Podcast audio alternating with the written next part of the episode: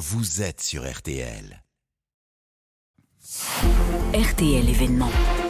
Et l'événement ce matin sur RTL, ce sont ces révélations concernant les cold cases. Les cold cases, vous savez, ce sont ces affaires criminelles non résolues. Depuis un an, la justice française s'est dotée d'un pôle spécial. Sa mission, passer au crible la vie des grands criminels. Et fait nouveau, et c'est ce que vous révèle RTL ce matin, quatre nouvelles enquêtes viennent d'être lancées, quatre nouveaux noms. Bonjour Thomas Proutot. Bonjour. De qui s'agit-il?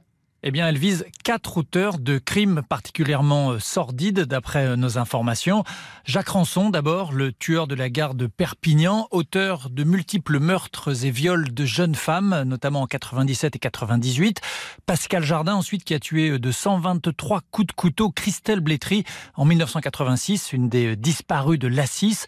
Pascal Lafolie, mise en examen fin 2021 pour avoir étranglé et tué une lycéenne de 17 ans en 1994. Et enfin, euh, Patrick Trémaud, le violeur des parkings. Au moins 18 viols commis euh, en région parisienne. La plupart n'ont été confondus que récemment pour ces crimes.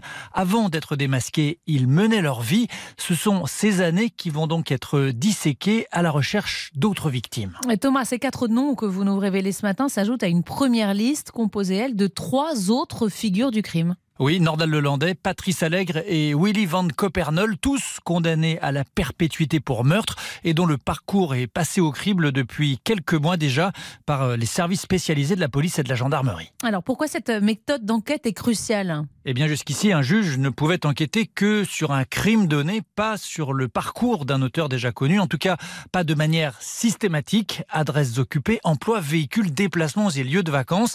La loi a été votée euh, l'an dernier en même temps que la création euh, du pôle national dédié au cold case. C'est une avancée fondamentale pour l'avocate Corinne Herman, qui défend notamment des familles de victimes de Michel Fourniret.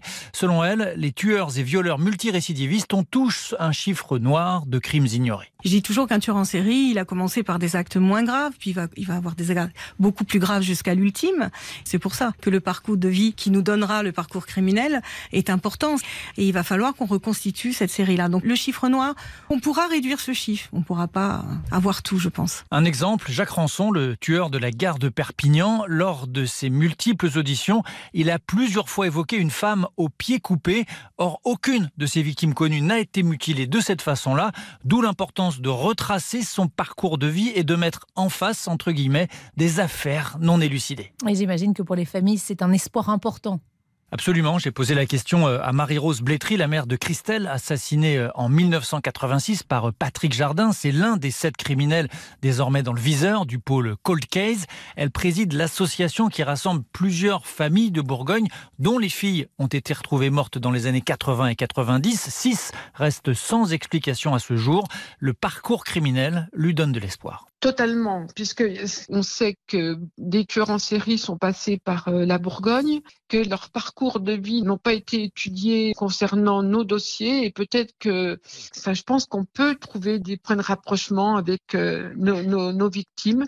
Longtemps, on a dit euh, il n'y a pas de tueurs en série en France. Enfin, moi, je, je reste persuadée que c'est une nouvelle méthode qui peut apporter la résolution de, de certains dossiers. On le rappelle, le nombre d'affaires non élucidées en France se monte à plusieurs centaines le nouveau pôle national dédié au colcaise est saisi jusqu'ici d'une cinquantaine de dossiers et donc de sept parcours criminels. Thury de Chevaline, Estelle Mouzin, disparu de l'Isère.